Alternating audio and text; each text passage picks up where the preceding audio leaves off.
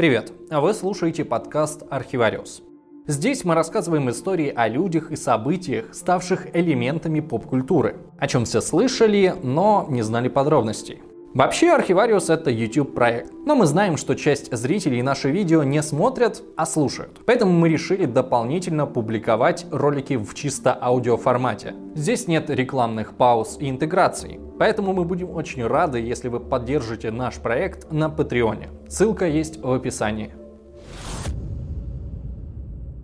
Чингисхан, великий хан всех монголов, исключение из всех правил в мировой истории, основатель крупнейшей континентальной империи. Мы его знаем в первую очередь как организатора первого похода монголов на Русь, которая закончилась для русских князей унизительным поражением. Но на самом деле для самих монголов это столкновение было незначительной возней где-то на далеких западных границах. Да и самому Чингисхану к тому моменту было уже за 60, и его больше заботило то, как разделить захваченные земли между своими наследниками. Так что давайте вернемся на 800 лет назад и посмотрим, как бедный монгольский охотник на сусликов умудрился стать величайшим полководцем и устроить экстреминатус половине человечества.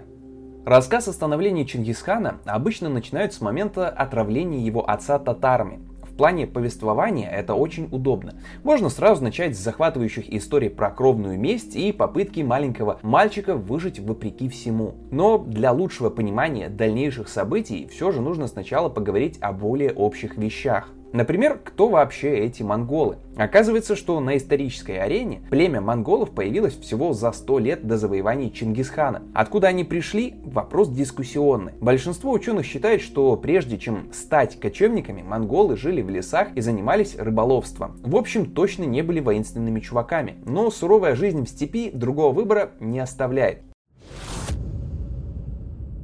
Итак, что собой представляла Великая Степь в 12 веке? А это целая куча самых разных кочевников с трудно выговариваемыми названиями, которые постоянно пытаются уничтожить друг друга и соседние китайские государства. Какие-то там джурджени, кидани, татары, Железная империя Ляо, Золотая империя Цзинь. Вот и где-то во всем этом винегрете начали свое восхождение монголы. Сначала они помогли кочевникам джурдженям разгромить империю Ляо и основать свою, но во время праздничного пира между недавними союзниками возник серьезный конфликт. Монгольский хан в пьяном угаре умудрился отмочить что-то невероятно оскорбительное. Китайские историки даже постеснялись написать, что именно, а монголы сообщили, что хан подергал императора за бороду. Простить ему такого не смогли, поэтому организовали погоню. Но хан к тому времени протрезвел, заметил китайцев и уже сам устроил засаду. В итоге ему удалось всех перебить, но это стало только началом большой войны. Причем маленькое племя монголов в ней неожиданно начало побеждать. Все потому, что их противники, молодая золотая империя Цзинь, была вынуждена воевать на два фронта. Казалось бы, никаких шансов на победу у них не было. Но тут они вспомнили про старинную китайскую тактику. Оказывается, что быть в безопасности, самим воевать не обязательно. Нужно просто стравливать кочевые племена друг с другом и поддерживать слабейших. Пусть они сами истребляют друг друга в бесконечных битвах. И китайцы сделали ставку на племя татар – Правда, монгольский хан к этому времени уже умер, и трон перешел к его троюродному брату, но войну это не остановило. И когда этот новый правитель монголов приехал к татарам, его схватили и отправили в Китай, ну, то есть в Золотую империю Цзинь. Тогда еще не было единого китайского государства, там постоянно возникали и рушились всякие империи, поэтому мы для простоты все будем называть Китаем. Короче, монгольского хана отправили в Китай и там казнили позорным способом. Прибили гвоздями к деревянному ослу. Но перед смертью он успел послать соплеменникам письмо, в котором требовал отомстить предателям и убийцам, не щадя ни ногтей своих, ни всех десяти пальцев. Но получилось это у монголов э, не очень. Новый хан оказался бездарным полководцем и проиграл сразу 13 битв против татар. Ну а потом до кучи в степь пришли китайские войска, которые довершили полный разгром монголов. Китайцы оставались в степи несколько лет, чтобы отлавливать уцелевших и угонять их в рабство. Война была проиграна. Большинство монгольских старейшин больше не хотели вести разорительные походы, в которых было много крови, но почти не было добычи. Только немногие решили сопротивляться дальше и начали объединяться вокруг внука первого хана по имени Есугей. Это и есть отец нашего сегодняшнего героя. Зачем мы сейчас все это рассказали? Что это меняет? На самом деле очень много. Становится понятно, что Чингисхан это не просто обиженный жизнью мальчик, который всего лишь мстил обидчикам своего отца, а фактически наследник монгольского трона. Империю он не создавал, а восстанавливал. И геноцид татар устроил не просто в качестве мести. Это было продолжением многолетней вражды между тремя поколениями кочевников. Взять хоть отца Чингисхана Ясугея. Он хоть и был сыном хана, но никакой особой власти в степи не имел. Ясугей был кем-то вроде партизана из анекдота, который после войны продолжает пускать поезда под откос. Уже все монголы смирились с поражением, и только отморозок Ясугей со своим отрядом носится туда-сюда и нападает на татар. Причем вообще не думая о политических последствиях своих действий и о безнаказанности. Например, свою вторую жену он встретил в степи случайно, вместе с ее мужем из племени Меркитов. Но девушка Ясугею так понравилась, что он просто отобрал ее у мужа и к кровной вражде с татарами добавил еще и ненависть Меркитов. А вскоре список врагов пополнило могущественное племя Найманов.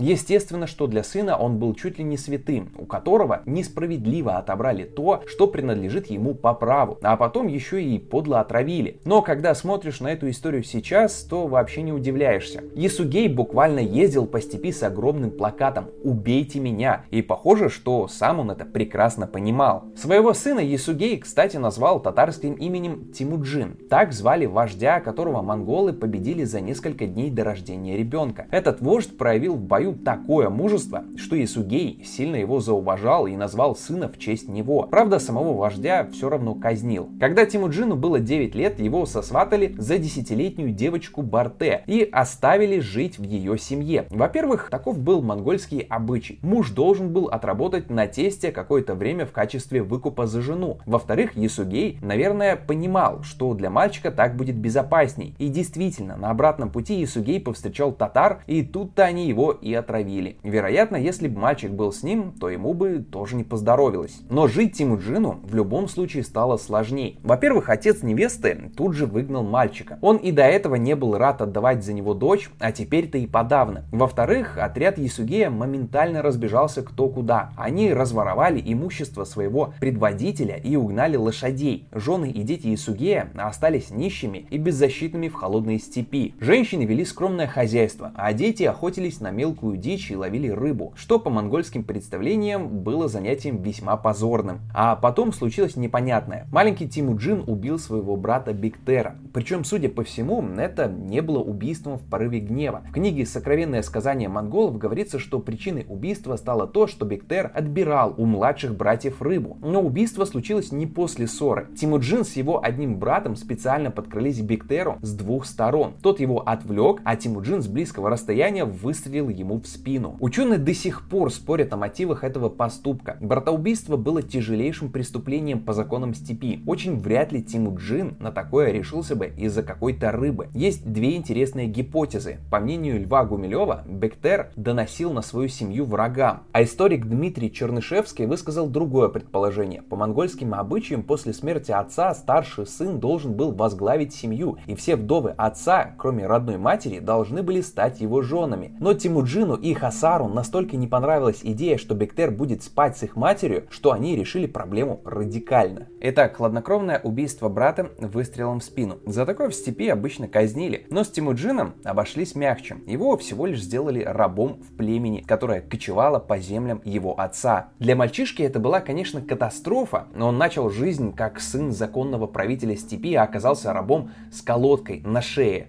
В таком качестве Тимуджин провел целых три года. Очень часто ему приходилось прислуживать и своим родственникам, которые периодически приезжали к его хозяевам. По идее, родственники по традициям степи были обязаны ему помочь, ведь он же с ними одной крови. Но никому не хотелось начинать опасный конфликт из-за какого-то мальчишки без будущего. Поэтому Тимуджин помог себе сам. Однажды вечером, когда все мужчины собрались на большую пьянку и доверились стеречь пленника какому-то подростку, Тимуджин внезапно ударил его по голове и убежал в степь. На следующее утро на его поиски бросилось все племя и его даже нашли. Но мальчика увидел другой раб. Он своих хозяев не любил, поэтому не стал выдавать Тимуджина. И вообще увел поиски подальше от того места, где тот прятался. А вечером вернулся, помог мальчику освободиться из колодок, дал лошадь, лук и стрелы. И Тимуджин хорошо запомнил, что в трудный момент ему помогли не родственники, а совершенно чужой человек. В общем, первым делом освобожденный раб поскакал к своей невесте. С момента их помолвки прошло уже 6 лет. По степным обычаям свадьба давно считалась расторгнутой. Однако девушка все это время ждала Тимуджина, отвергая одно предложение за другим. И если раньше мальчика с позором выгнали из дома, то теперь родители девушки искренне обрадовались приезду сына Ясугея, потому что Барте было уже 17 лет, старая дева по представлениям того времени. Мать девушки даже подарила жениху роскошную шубу. Тимуджин забрал шубу и отправился с ней в соседнее племя, где вождем был побратим его отца. Что мог подумать этот могущественный хан, когда увидел бедного юношу, то тот его будет о чем-то просить. Однако вместо этого Тимуджин принес ему царский подарок – соболью шубу. Хан настолько впечатлился этим поступком, что сам предложил ему армию для возвращения земель Ясугея. После этого по степи пошел слух о мальчике, который сбежал из рабства и смог быстро стать влиятельным человеком. С одной стороны, этот слух стал привлекать к Тимуджину людей, а с другой дошел до племени меркитов. Это те самые, у которых Ясугей силой отобрал жену. За столько лет они этот поступок не забыли, не простили и решили отомстить сыну обидчика. И нельзя сказать, что военный талант Тимуджина проявился с ранних лет – Несмотря на то, что он узнал о готовящемся нападении заранее, он не сумел организовать оборону и был вынужден спасаться бегством вместе с матерью и братьями. А вот жену Тимуджин бросил. И тут удивителен не сам этот факт. Тут-то как раз все ясно. Ну, испугался и убежал. Поступок крайне некрасивый, но понятный. Удивительно другое, что об этом рассказывает книга «Сокровенное сказание монголов», это очень древний трактат, который написан либо при жизни Чингисхана, либо вскоре после его смерти. Обычно в таких книгах биографии правителей выглядят до невозможного героическими. Но монгольское сказание в этом отношении документ уникальный. Оно потому и называется сокровенным, что не предназначалось для прочтения широкими массами. Оно писалось не для пропаганды, а для передачи личного жизненного опыта Чингисхана будущим монгольским правителям. А учили их не только на подвигах Чингисхана, но и на его ошибках. Благодаря этому Чингисхан в сокровенном сказании не картонная героическая фигура, а живой человек со своими достоинствами и недостатками. С одной стороны он герой и лидер, а с другой убил брата выстрелом в спину, бросил жену, испугавшись приближающихся врагов. Даже в детстве Тимуджина есть такой момент. Отец говорил про него, что он очень боится собак, Вообще-то для степного мальчика бояться собак качество весьма позорное, и маленького Тимуджина за это наверняка сильно дразнили. Это явно не тот факт, который стоит сообщать в биографии правителей. Но представьте, каково было об этом прочитать его наследникам, внукам или правнукам, у каждого из которых в детстве тоже наверняка были какие-то позорные страхи. Это их сильно мотивировало. Если Тимуджин боялся собак, но все равно сумел стать великим Чингисханом, то, возможно, и у меня что-то получится. Но вернемся во времена, когда Тимуджин был еще подростком. Итак, битва была проиграна. Он потерял жену и воинов, но сдаваться не собирался. Тимуджин обратился за помощью к Джамухе. В нашем рассказе его еще не было, но в общем это побратим Тимуджина. Что-то вроде очень близкого друга, с которым они закорешились еще в детстве. Так вот, за это время Джамуха успел стать могущественным правителем и полководцем с армией в 10 тысяч человек. Джамуха, естественно, не мог оставить друга в беде, и вместе они напали на лагерь меркитов. Но главное, Тимуджин нашел свою жену. Вот только с момента пленения прошло уже больше года, и девушка оказалась заметно беременной. Что и говорить, неловко получилось, но надо отдать должное Тимуджину. Он не стал устраивать скандал, а сразу объявил, что Барте была беременна еще до плена, поэтому это его ребенок. Хотя по срокам это явно было не так. Таким вот интересным образом на свет появился первенец Джучи. Кстати, хан Баты, который через несколько десятилетий десятилетий захватит Русь и про которого все со школы знают, что он внук Чингисхана, на самом деле сын Джучи. Так что можно сказать, что Батый это типа приемный внук.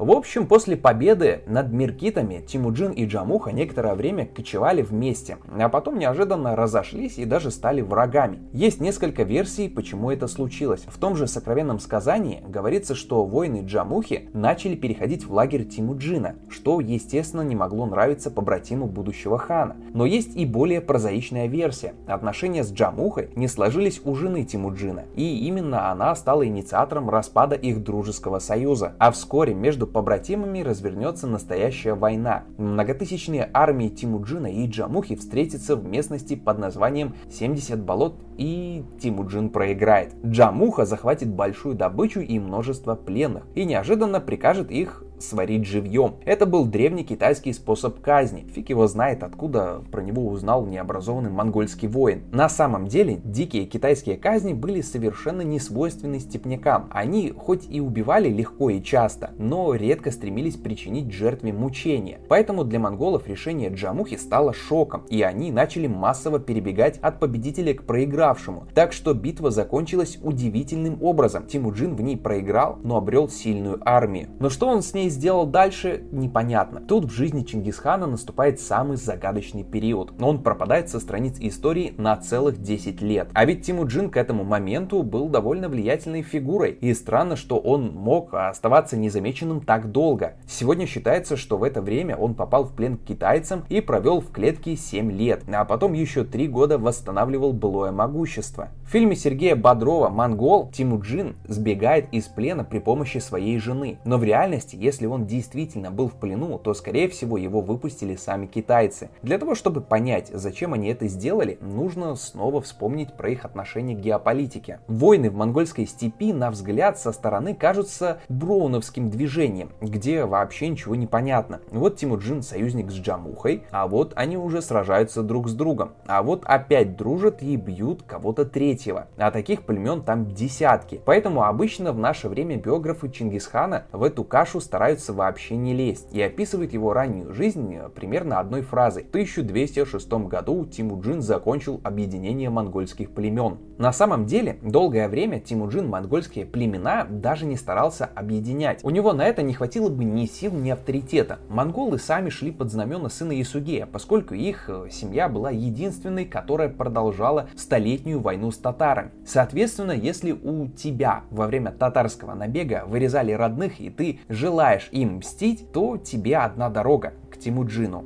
Причем, заметьте, сам Тимуджин с татарами долгое время вообще не воевал, а люди все равно к нему шли. Почему? Потому что родовое мышление. Раз отец Тимуджина был лидером антитатарской борьбы, значит и его сын такой же. Тимуджин объединял не племена и не рода, а именно отдельных воинов, которых в степи назвали людьми длинной воли. Тех, кто вопреки верхушке своих племен не смирился с татарским доминированием. И это один большой процесс, который шел тогда в степи, но оставался малозаметным заметным на фоне постоянных битв, налетов и грабежей. Второй важный фактор усиления Тимуджина еще меньше зависел от его личных качеств. В какой-то момент Золотая империя Цинь сочла, что их ставка на татар исчерпала себя. Татары стали слишком сильны, так что в соответствии со стратегией ставить на слабейшего, китайцы начали поддерживать тех, кого считали противниками татар, то есть на монголов. Вероятно, именно с этой целью они выпустили Тимуджина из плена. Это плохо обдуманное решение Золотой империи и стало тем событием, которое изменило сначала историю монгольской степи, а потом и всю Евразию. Китайцы просчитались и поставили не на тех. Они не учли, что монголы и без их поддержки постоянно усиливались, а с ней в одночасье превратились в самую могущественную силу в степи. Война между племенами длилась еще 10 лет. В ходе одной из битв Тимуджин был ранен стрелой в щеку, а его конь был убит. После сражения он выстроил перед собой пленных и спросил, кто убил его любимого коня. Что интересно, о своем ранении Тимуджин спрашивать не стал. Короче, один из пледников признался, но к его удивлению, вместо мучительной казни хан похвалил его, дал прозвище Джебе и сделал одним из своих полководцев. Для нас этот случай примечателен тем, что именно Джебе будет одним из двух монгольских командиров, с кем русские князья встретятся на реке Калка и позорно проиграют. А после того сражения Тимуджин устроил тот самый знаменитый геноцид татар. И несмотря на то, что монголы явно убили не всех, племя татар действительно перестало существовать. Если что, казанские и крымские татары к тем самым монгольским татарам никакого отношения не имеют. Короче, за татарами последовали и остальные племена кочевников. Сначала Тимуджин побеждал их в бою, а потом принимал в свое войско, которое впервые за всю историю степи начал формировать не по родоплеменному признаку, а по имперски. Вся армия делилась на тумены, тысячи, сотни и десятки. Причем в одном десятке могли быть как сами монголы, так и представители других племен, в перемешку. Этнические различия быстро стирались, и поэтому после объединения племен мы уже не можем говорить даже о настоящих монголах, которые в этом котле тоже быстро растворились. Образовалась новая историческая общность, которую очень быстро начали называть татаро-монголы. Монголы, потому что Тимуджин был монголом, а татары, потому что они долго были самым сильным племенем в степи, и китайцы привыкли так называть всех степняков. Это примерно как с современными россиянами. Это тут все делятся на башкир, якутов и дагестанцев, а за границей один фиг всех будут называть русскими. Правда, если вспомнить кровную вражду Тимуджина с татарами, то если его кто-то в лицо назвал татаро-монголом, то такого человека он скорее всего бы казнил. Окончательно объединение племен закончилось казнью Джамухи, того самого друга детства Тимуджина, который потом стал лидером всех антимонгольских союзов, несколько раз побеждал монголов на поле боя, но всегда щадил самого Тимуджина и позволял ему отступить. В конце концов Джамуха проиграл, его связали свои же воины и привели к Тимуджину, но тот вместо благодарности первым делом велел казнить предателей. И только потом поговорил со своим давним другом-врагом. Этот разговор поэтично описывается в сокровенном сказании. Там Тимуджин великодушно предлагает побежденному забыть старые обиды, вспомнить, что они побратимы, и разделить великую славу. Но Джамуха, который все эти годы воевал за старые обычаи, понимал, что в новой империи будет лишним человеком. Он ответил, что над степью должно светить только одно солнце. «К чему же тебе дружба моя, когда перед тобой весь мир?» Ведь я буду сниться тебе в сновидениях темных ночей, ведь я буду тяготить твою мысль среди белого дня. Поэтому он попросил Тимуджина только об одной услуге – казнить его почетно, без пролития крови. Потому что пролитие любой жидкости в степи считалось у монголов страшным кощунством. Тимуджин исполнил просьбу. Джамуху убили ломанием спины. Такой способ убийства был мучительным, но считался очень достойным. Весной 1206 года Тимуджин был провозглашен ханом всех ханов. В степи наступили новые времена. Вскоре Чингисхан издал письменный свод законов, утверждавший новый имперский принцип формирования войска, новый способ дележа, добычи и учредил степную почтовую службу. Потом такой же способ доставлять почту появится и на Руси. Но была у Чингисхана одна серьезная проблема. Это у оседлых народов правитель обогащался за счет подданных. Ну там дань, налоги, все такое. А вот у кочевников все было наоборот. В степи каждый мужчина воин. И если ему что-то не нравилось, он просто собирался со своей семьей и угонял табуны куда-то за горизонт. Кочевники смотрели на своих правителей чисто потребительски. Если ты хочешь, чтобы я шел за тобой, веди меня в поход, который обещает большую добычу. Либо просто дари мне подарки. На подарках Чингисхан быстро разорился бы, так что для него не оставалось другого варианта, кроме как постоянно воевать. Сначала монголы, конечно, атаковали тех, кто слабее. Чингисхан отправил свои отряды на север, туда, где начиналась тайга. Но там сражаться было трудно, да и жили лесные племена бедно. Взять с их было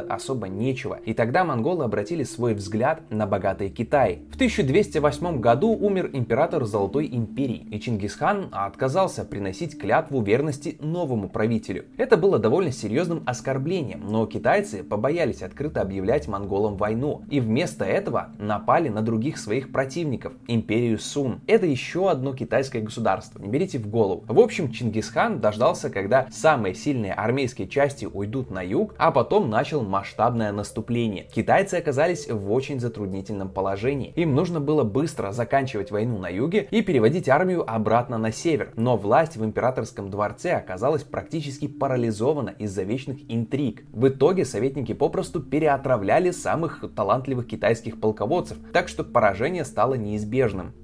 В 1211 году монголы прорвались через Великую Стену и на голову разбили китайские армии, после чего каждый год прокатывались по китайским землям опустошительными набегами. Золотая империя начала трещать по швам. Окончательно ее добьет сын Чингисхана, а внук Хубилай полностью завоюет остальной Китай. Но сам Чингисхан быстро потерял к этой войне интерес и обратил свое внимание на Запад. Но не потому, что хотел расширить территории, а потому, что там, в Семиречье, оставался еще один недопитый давний враг по имени Кучлук. До этого он сражался против Чингисхана, но проиграл и сбежал в другие земли.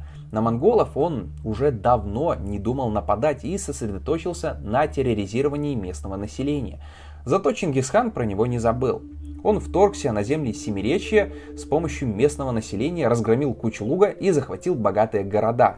А вот дальше произошло нечто поразительное. За Семиречьем лежало древнее государство Хорезм, но Чингисхан, похоже, решил, что его империя расширилась на запад до естественных пределов и никакого смысла идти дальше нет – он видел в Хорезме хорошего дружественного соседа. Поэтому монгольский хан написал правителю Хорезма Мухаммеду послание, в котором назвал себя правителем Востока, а его правителем Запада и предложил наладить дипломатические отношения и торговлю. А для демонстрации своих добрых намерений послал в дар караван из 500 верблюдов.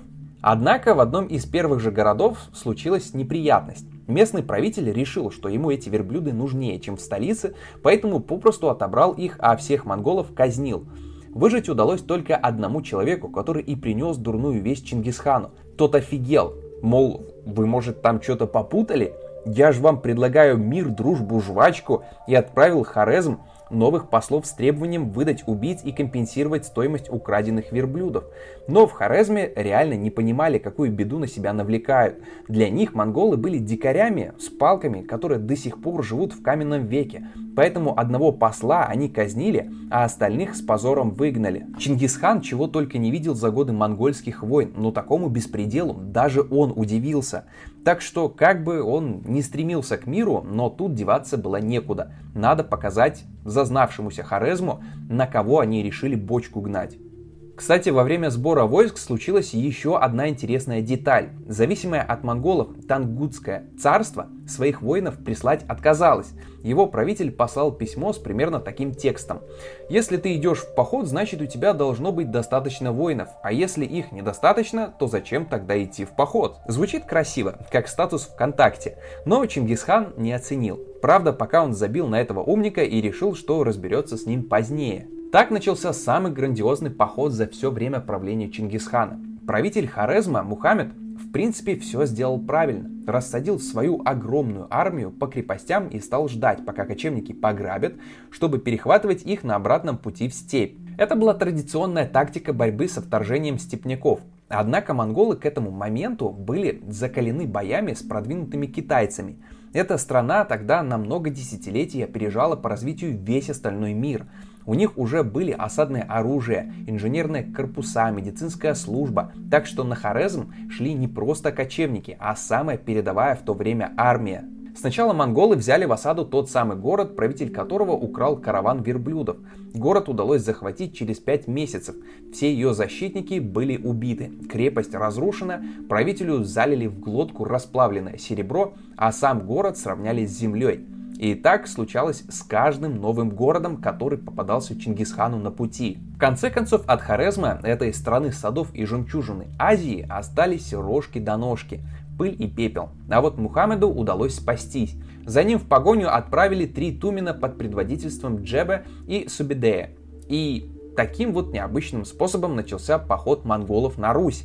По сути, никто в армии монголов не знал, что находится за Хорезмом. Небольшую армию в 30 тысяч человек отправили туда чисто так, э, поймать Мухаммеда, а заодно посмотреть, что там к чему. Беглого правителя им найти не удалось, зато в остальном монголы превзошли все ожидания и смогли дойти до Крыма. Они грабили один неизвестный город за другим, и чем дальше заходили, тем более богатые города встречали, которые при этом не могли ничего противопоставить монголам. Так они доехали до Грузии, где на несколько лет задержались. Потом переключились на войну с племенами Алан и ради этого заключили тактический союз с половцами. Мол, мы тут вообще пришли не за вами, мы с вами братья навек, а вот эти Аланы гады какие-то. Мы их тут немножечко поубиваем и сразу уйдем. Монголы действительно Аланов уничтожили, но не ушли, а принялись за половцев. Те от такой наглости офигели и кинулись за помощью к русским князьям. С ними монголы сначала хотели проделать такой же трюк. Тоже послали гонцов с сообщением, мол, монголы и русские братья навек. Сейчас мы только половцев замочим и сразу уйдем. Но второй раз у них этот номер не прошел. Князья сообщение обдумали, а потом взяли и всем послам отрубили головы. Кстати, это уже был третий подобный случай. Грузины тоже убивали послов. Монголы каждый раз страшно обижались и заливали кровью очередную страну. Но кажется, это не было простым совпадением. Все-таки на дворе был 13 век. В Европе и ближайших регионах уже имели представление о дипломатической этике. И послов друг друга обычно не трогали. Так что тут, вероятно, дело в самих монголах. Скорее всего, они реально шпионили и иногда буквально вынуждали противников себя убивать. Беспроигрышный вариант, либо послы привезут ценные разведданные, либо их убийство даст отличный повод для войны. В мае 1223 года русская армия впервые встретилась с монголами. Подробно описывать сражение смысла нет, но его итог знают все еще по школьной программе. Катастрофическое поражение. Русское войско загнали на высокий холм и осаждали его три дня. А потом прислали послов, мол, сдавайтесь, мы все простим. В этот раз русские князья монголов послушали, но зря. Они, как обычно, всех кинули. Убили безоружных воинов, а князей связали, положили на них доски и устроили пир, пока все князья не поумирали. Но на этом успехи монголов закончились. Когда они повернули назад, то решили пройти по новым неизведанным землям и оказались в Волжской Булгарии. Местные жители вторжение кучи мужиков на конях не одобрили и напали на монголов, когда те переправлялись через Волгу. Это было первым и единственным поражением монголов в том походе. В этой битве погиб Джебе, а второй военачальник Судебей получил тяжелое ранение. Булгары захватили множество пленных которых потом Чингисхан был вынужден покупать по тарифу один баран за одного монгола. По легенде, узнав об этом поражении, Чингисхан сказал, что убийцы Джеба должны заплакать кровавыми слезами. И как раз нападение на Волжскую Булгарию после смерти Чингисхана начнется знаменитый поход Батыя, а Судебей выполнит приказание своего предводителя и вырежет население Булгарии почти поголовно.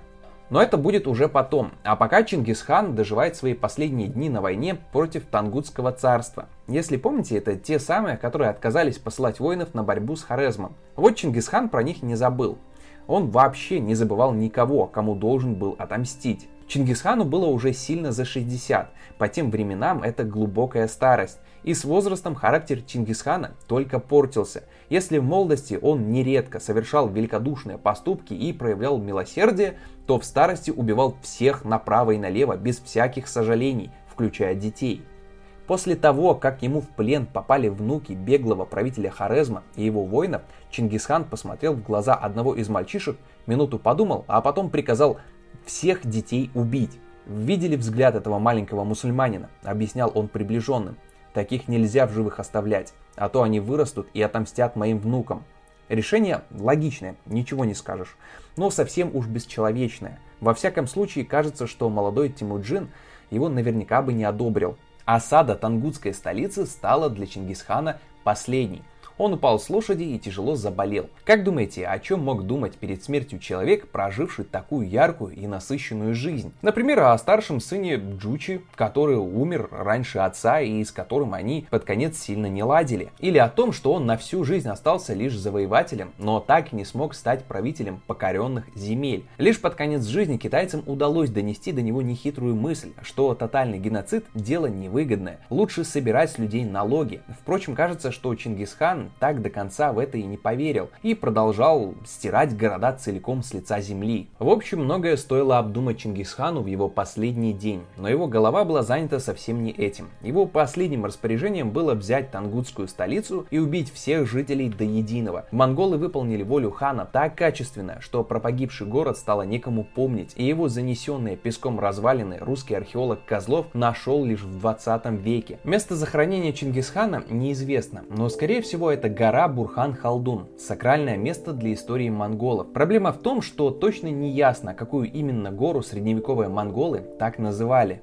Империя Чингисхана разделилась уже при его детях. Внуки начали терять власть, а правнуки превратились в марионеток в чужих руках. Золотой род быстро выродился и растворился в тюркских и персидских народах. Чингисхан как правитель не смог прыгнуть выше своей головы. Он всю жизнь брал тем, что делал ставку не на родственные связи, а на личную преданность. Назначал людей на высокие посты не по их родословной, а за личные качества. Однако, когда пришло время оставить наследство, он отдал все сыновьям, и потомки быстро пустили по ветру все его великие достижения. Спасибо тем, кто поддерживает Архивариус на Патреоне. Каждый из вас может внести свою лепту в развитие канала и стать патроном. Ссылка есть в описании. Отдельное спасибо Ане Макуниной, Наташе Шадриной, Николаю Грищенко, Андрею Цыброву и Антону Паснову.